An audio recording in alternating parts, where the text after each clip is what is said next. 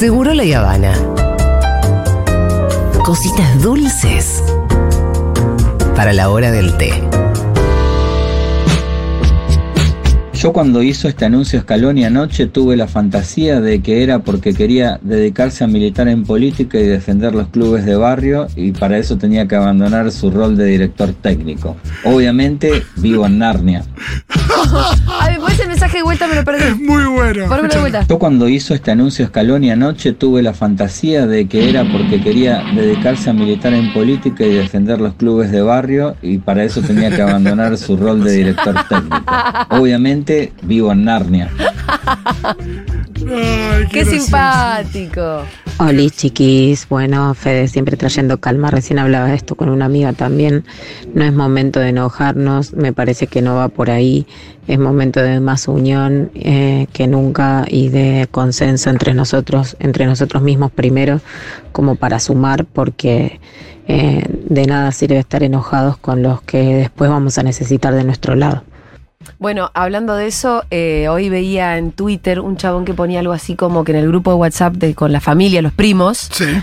muchos de ellos votantes de La Libertad Avanza, le decían, che, pasamos Navidad todos juntos en tu casa en Córdoba otra vez, como se ve que el chabón tiene una casa en Córdoba. Y él dijo, sí, pero si este año hay libertad de mercado y todo eso, van a ser este tipo una luca verde cada uno. Dice que al principio hubo risitas, risitas en el WhatsApp y después se hizo un silencio. No, claro, difícil. Oli. No, acá lo que veo también es, eh, veía un tuit de Rodrigo Quiroga que decía, no podemos alegrarnos cuando le vaya mal al votante de mi ley, no somos lo mismo, guárdense los tugo, y te lo dije, y Sí. busquemos una alternativa y dejen sugerencias, y hay un montón de respuestas al tuit, pero todavía no vi ninguna sugerencia que yo diga, "Eh, es por acá. Qué difícil, vení loco, lo charlamos, era una.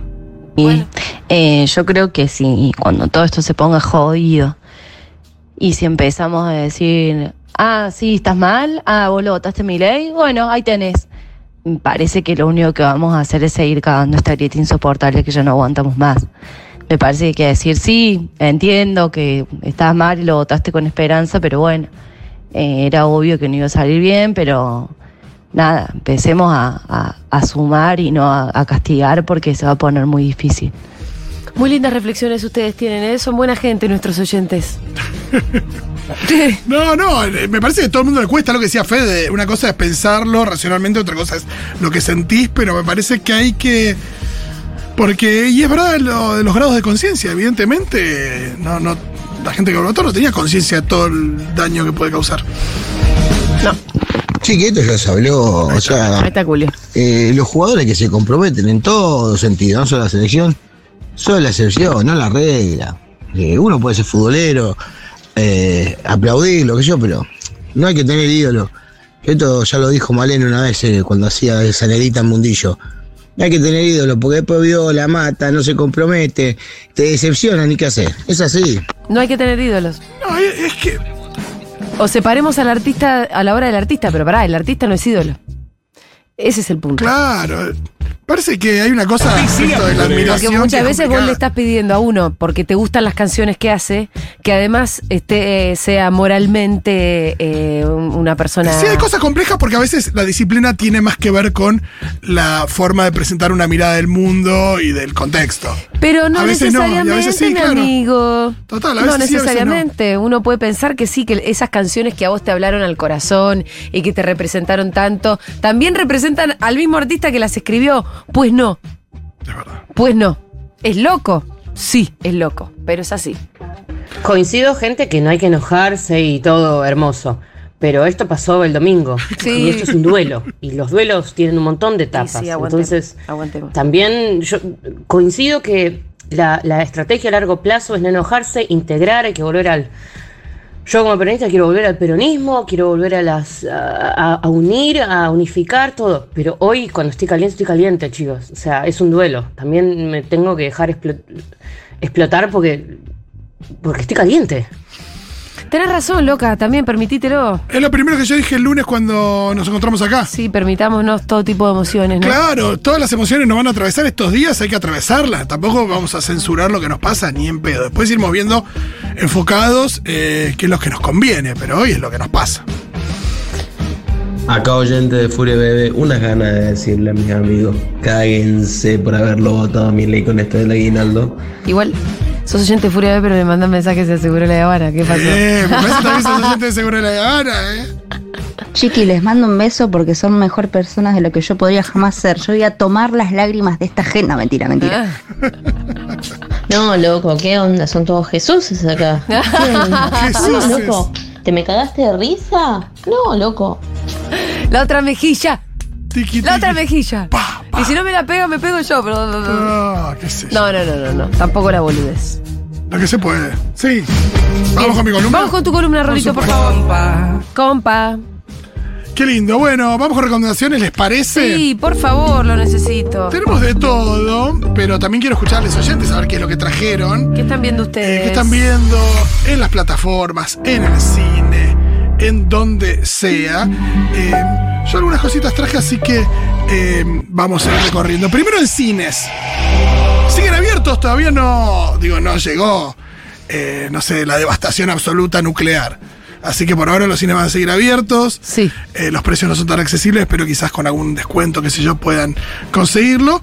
Y yo este juego voy a estar ahí con mis amigos Ronga y Manu para ver Napoleón de Ridley Scott. ¿Qué onda? Con Joaquín Phoenix viene con bastante buenas críticas, eh, así que ese es un buen dato. Habrá que verla y habrá que ver qué nos eh, pasa con Napoleón. Lo cierto es que Ridley Scott tiene 85 pirulos ya. Ah, y sigue mierda. estrenando a lo loco. Eh, estu- estuve haciendo las cuentas desde 2010. Wow, hizo qué eh, longevo. 10 películas. Y está haciendo Gladiador 2 ahora. ¿En ejemplo. serio? Sí, con Paul Mezcal. Pero No sé cuál es Paul Mezcal. el de After Sun.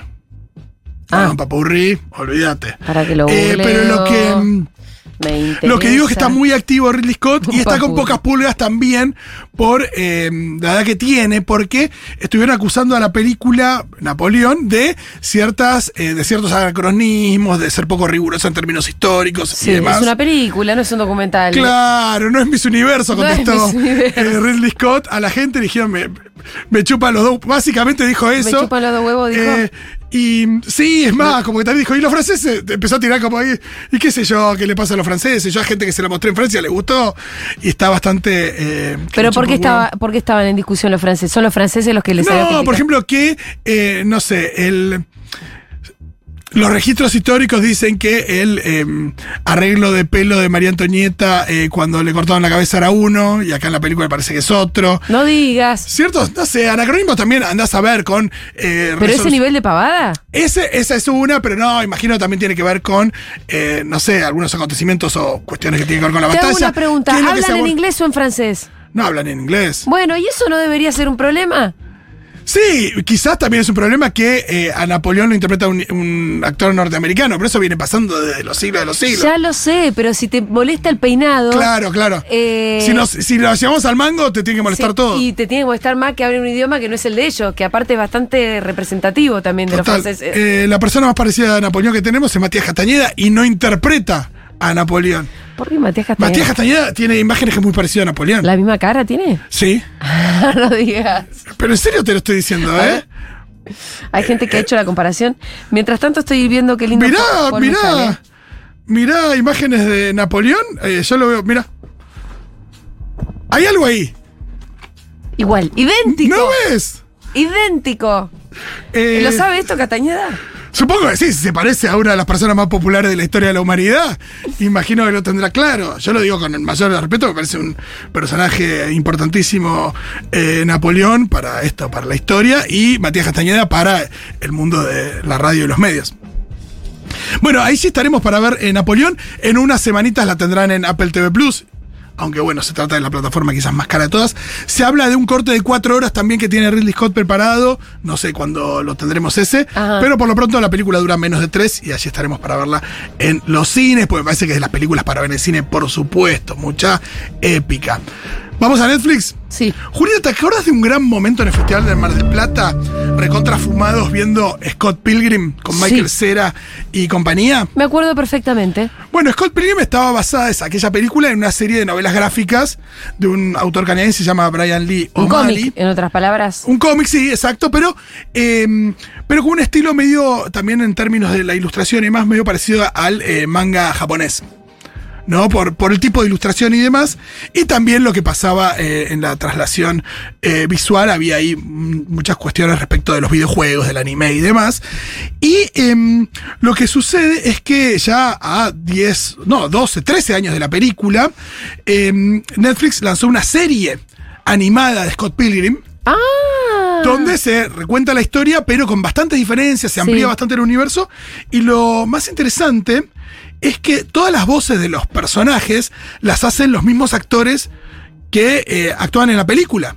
Que son Michael Cera, está Kieran Culkin, que también es conocido como eh, Roman Roy de Succession. Claro. Está Chris Evans, también conocido como el Capitán América. Todos actores que desarrollaron muchísimo sus carreras desde 2010, son muy importantes, y eh, bueno, que no era una cosa cantada que podían poner su voz a esta serie. También está Aubrey Plaza, está Jason Schwartzman, está Ah, Brie Larson, Gran elenco. Bill Hader, están todos. Están todos los, ellos. Exacto, así que, eh, bueno, y yo lo que pude ver de la serie, no vi todos los capítulos todavía, pero me encantó.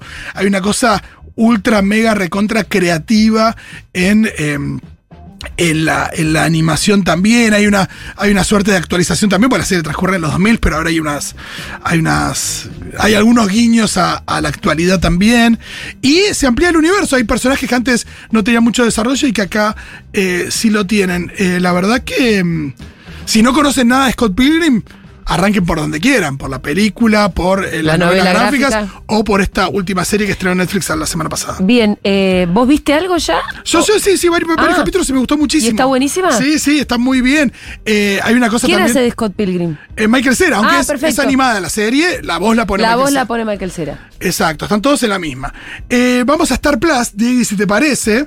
Es una plataforma que cada tanto mete alguna, algún, algún lindo gol. Recuerda que Star Plus también tiene un acuerdo bastante interesante con algunas productoras de espectáculos donde a veces transmiten en vivo eh, shows. Pasó con Lali, pasó con Tini, pasó con Fito Páez, eh, no recuerdo alguno más. Pero este sábado, 25, el sábado es 25, ¿no? Eh, sí, em, vamos a poder ver el recital de La Renga en Ushuaia Ah. en vivo y en directo por eh, eh, Star Plus. Así que ni más ni menos que uno de los acontecimientos musicales del año. Eh, parece que está eh, revolucionado también Ushuaia, pues es una ciudad que no recibe en general, tiene una afluencia eh, turística importante, pero no eh, recibe tanta gente. Dicen que va a haber más de 20.000 personas en el show de, de La Renga. Veremos cómo, cómo se da eso, pero eh, la idea de La Renga en el fin del mundo, eh, bienvenida sea. Em, ¿Qué son? Eh, ¿Qué va a ser? ¿Un solo show o más de uno? Creo que es un solo show. Bueno, ya lo sabrá decir gente que está más eh, cerquita. Yo de- creo que va a ser uno porque. Es un show, sí, sí, sí, sin dudas. No hay tanta gente en Ushuaia si fuera todo No, el tema es que la gente está yendo hacia Ushuaia también. Sí, sí, eso está lindo. Eh, interesante, sí, eh, los fans de La Renga siempre peregrinando para, para ver la banda de Chizo y compañía. Eh, así que bueno, lo tendremos el sábado, el recital de La Renga. ¿Sabes que se estrena también en, en Star Plus? Que es algo interesante, no sé si va a estar bien, pero sí va a ser interesante. ¿Te acuerdas de la película Australia de Baz Luhrmann? Una película ¿Australia? Sí. Sí, claro, que la crees con Nicole Kidman. Nicole Kidman, Hugh Jackman, la idea de eh, reflotar la épica de lo que el viento se llevó, de Doctor Chivago, esas películas enormes. Sí. Eh, también bastante con una carga romántica muy fuerte y demás. Eh, la peli ya tiene 15 años más o menos, Australia. Y eh, parece que Baz Luhrmann tenía eh, mucho metraje de la película y había una película que si bien era bastante larga, había quedado bastante recortada. Sí. Y en Disney le propusieron eh, hacer una miniserie, una serie de varios capítulos, reeditándola, alargándola. Sí, bueno, esto da para una serie. Así que veremos cómo, cómo queda Faraway Downs, así es como se va a llamar. Se estrena el 26 en Star Plus. Y bueno, es la misma historia, pero más desarrollada. Sí. em, Que tiene que ver con la integración también de las comunidades originarias. en ¿no? Australia, En exacto. Australia. La idea de la generación robada, hay una cuestión también De de, los bebés que se robaron de Exacto, los de secuestros para, llevarlos a familias blancas y así intentar blanquear a la población Sí. eh, originaria, una actitud absolutamente eh, nazi. Sí. Eh, pero, Pero no los mataban. Exacto. No, Ay. imagino que a muchos los... No sé, no sé. qué- pero sí, ante todo eso... No conozco la historia, pero. No, no, pero no Me sé... parece que se choreaban más los bebés y por ahí eh, mataban a sus padres. Imagino que, que habrá sido por ese lado también. Eh, vamos a Prime Video, Diego, que se estrena, se estrenó hace unos días una gran película. Muy entretenida, me parece que también para estos tiempos de, de angustias, es una gran peli para ver, es Bottoms. Habla hace un tiempito de esta peli, se llama El Club de las Peleadoras, así le pusieron en Latinoamérica, que cuenta la historia de dos pibas amigas. Eh, las dos son lesbianas, muy amigas entre ellas, y eh, están en el colegio. Nada, y gustan de las chicas populares, gustan ahí de un par de pibas que nunca les van a dar bola. Y arman en el colegio una suerte de em, club de defensa personal. recurriendo a cierto discurso feminista de sororidad y de defenderse entre ellas y demás, pero en realidad con el objetivo de, de levantar. Ajá. Eh, es muy graciosa la película, tiene todos los elementos de las famosas comedias de ponerla, Sí. que en general siempre tuvieron como protagonistas a varones que Pero ahora con ese condimento. Y ahora con este condimento de pibas que hacen esto porque quieren levantarse otras pibas. En ese sentido, la peli ya da Claro. mil vueltas a ese ya viejo argumento. Así que vean la Bottoms, es muy divertida. Tiene cosas también como muy violentas respecto a cuando Este, se en. Star Plus está Está en eh, Prime Video. Ajá. Se llama Bottoms en inglés. Es de Emma Seligman, que es la directora de Shiva Baby, una película Stan Movie que a mí me gustó mucho. Eh, así que pueden eh, encontrarla allí. Se llama Bottoms. ¿Qué más? ¿La gente estuvo mandando cosas que está viendo o no? ¿Mandaron mensajes?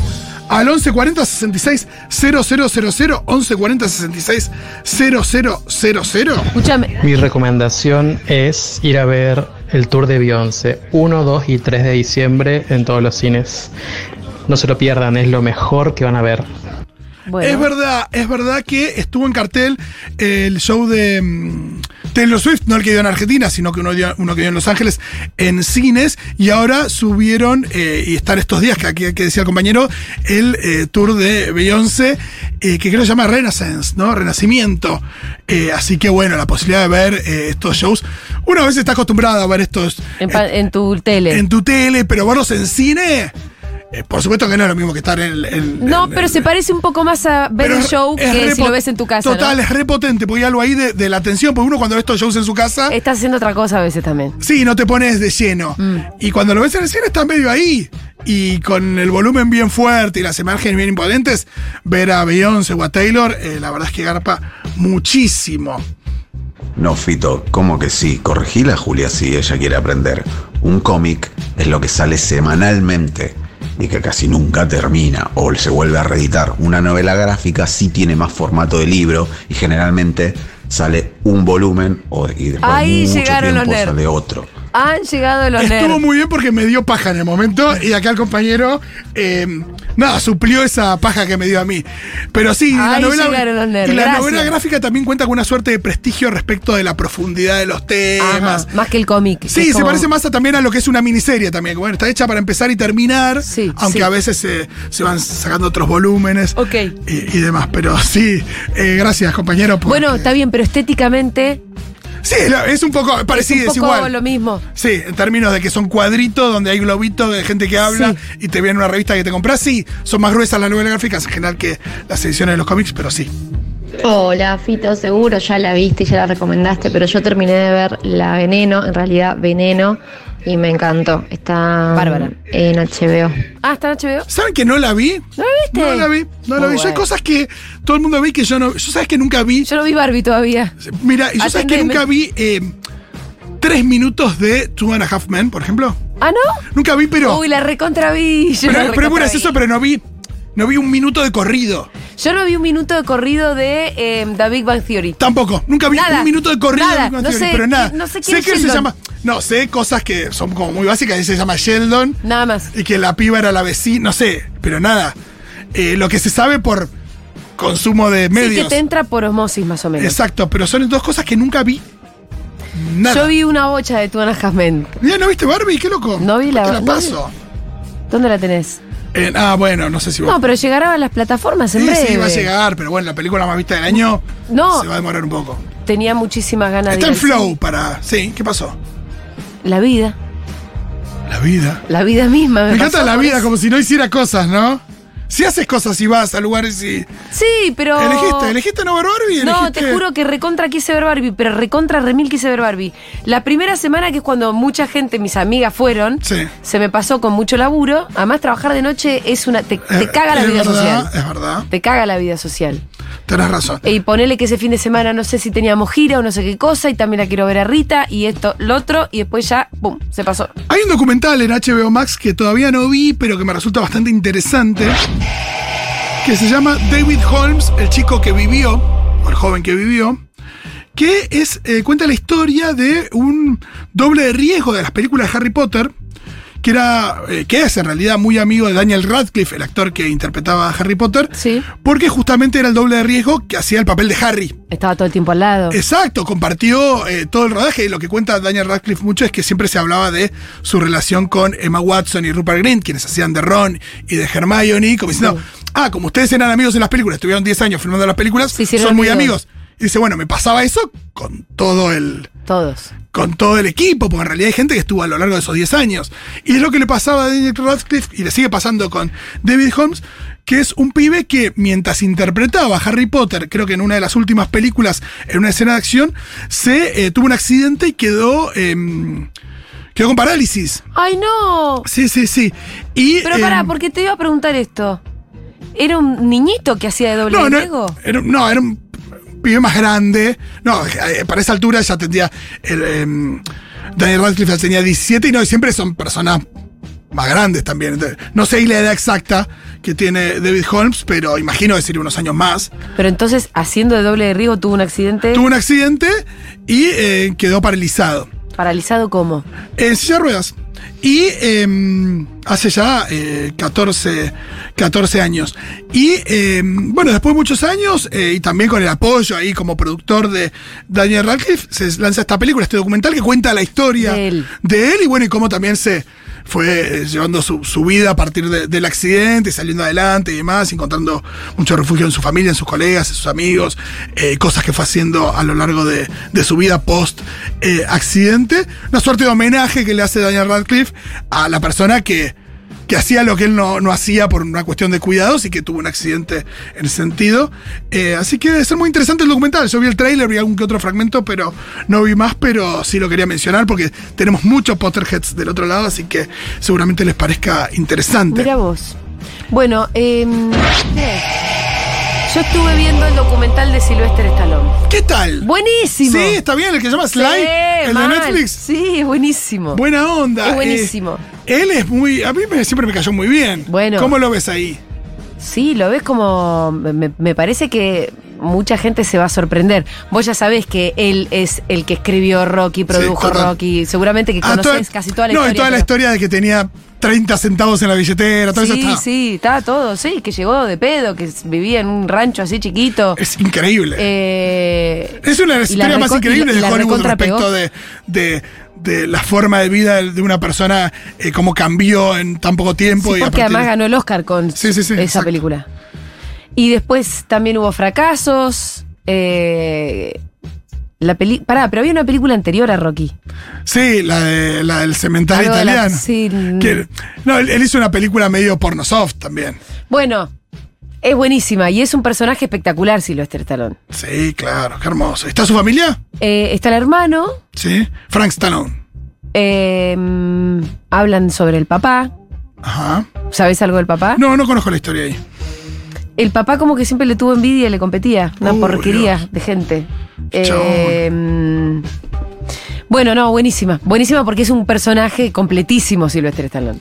Una mega estrella de Hollywood, además como... Sí, sí, de las, que, de las que no hay muchas en la historia. Que, que, que- por eso. Que dejan huella además y con... Pensá que hizo dos, Vigencia. y- y pensá que hizo dos personajes que, que entraron no solo en la cultura popular, sino también un poco en el lenguaje. ¿Qué te haces el Rambo? Claro. O la idea de Rocky, la canción Sí, y todo, de levantarse, todo. que yo. Hay una cosa de que está inmerso en la cultura popular ya bastante más allá de, de- de las películas, digo, el personaje. Sí. Qué lindo. Bueno, eh, una cosita en Apple TV Plus antes de escuchar uno que otro mensaje, Diegui. Eh, Viste que hace poco salieron, en los últimos años, salieron un par de películas de Godzilla, otra de King Kong eh, de la isla Calavera, y después una en la que se juntan Godzilla y King Kong, que salió durante la pandemia, en realidad se juntan, no, se cagan a trompadas, eh, Godzilla y King Kong. Eh, y ahora Apple TV lanzó una serie, una, una serie, creo que son ocho capítulos, ya hay tres creo que disponibles, que em, amplían ese universo y nos muestran un poquito el drama humano de la gente que em, tiene esta vida donde eh, nada, vivís en Tokio y de repente se te aparece eh, Godzilla y suena una alarma y te, te tenés que resguardar porque aparece Godzilla. Y es una. Como en, la- en las películas, por supuesto que el foco estaba puesto en las criaturas y en las peleas y qué sé yo, y el drama humano siempre eran, eran películas corales, qué sé yo, pero las cosas humanas siempre estaban bastante. em, nada, en un plano, en plano bastante secundario. Y en esta serie el foco está puesto ahí, en esto de estas personas que tienen que ver un poco con la cuestión de esta empresa que se llama Monarch, eh, que, que, mm, investiga y que, que tiene contacto con estas criaturas, pero eh, que de repente, bueno, tiene ahí un- su vida afectada por, por este mundo donde aparecen monstruos como Godzilla, como eh, King Kong y también otros, otras Que criaturas. como que- que se mete en la vida cotidiana. Sí, se mete un poco en la vida de estas personas. Es una especie de, de película que tiene el foco puesto ahí más que en las criaturas, aunque de a ratos aparecen ataques o aparecen criaturas. Y la verdad es que funciona bastante bien por varias razones. Hay una que me gusta mucho y es que está filmada en locación. Ajá. Hay algo donde, bueno, por supuesto, por ahí te dicen, esto es en, eh, no sé, Filipinas y lo filmaron en Hawái, pero lo que digo es que... Está en un lugar real. Está en un lugar real y cuando van a Tokio ves mucho las calles de Tokio, hay algo donde hay actores también de todo el mundo, hay una cosa como bastante eh, global que a veces eh, en estas series que muchas veces se apoyan en las, en las efectos especiales, vos decís, "Mm, no se movieron de un galpón en Los Ángeles. Uno cuando ve Obi-Wan Kenobi, por ejemplo, la serie, o el Mandalorian, ya cada vez más se nota que no se tomaron un bondi para filmarla, ¿no? Y que está todo hecho, si bien es muy realista y funciona muy bien, en- no en escenarios naturales, y acá sí se nota que son escenarios naturales, y eso por lo menos a mí me garpa muchísimo. ¿Mandó mensaje la gente o no? Hola Seguroles, ¿cómo están? Yo les quería recomendar en Netflix la película Moxie, creo que es que se llama. Eh, está buena. Bueno. Ay, no la vi, entonces no puedo agregar nada. Pero lo único que vas a decir es que está buena. Está bien. Algo, a ver. Acá la veo, Moxie. Eh, me encanta porque estamos haciendo el trabajo que tendría que haber hecho la compañera, ¿no? La- claro. Eh, va diri- eh, dirigida por Amy Poehler. Bueno, puede estar bien. ¿Quiénes están? Bueno, hay que, habrá que chusmear. No la vi, así que no puedo decir nada de Moxie. Ni siquiera. The Crown en Netflix. Impecable, desde todos los sentidos. Es el germen de, de donde se habrá nutrido The Crown, eh, perdón, eh, Succession, porque esto pasó antes, eh, salvo que, bueno, estos directores se hayan copiado de Succession, que salió después.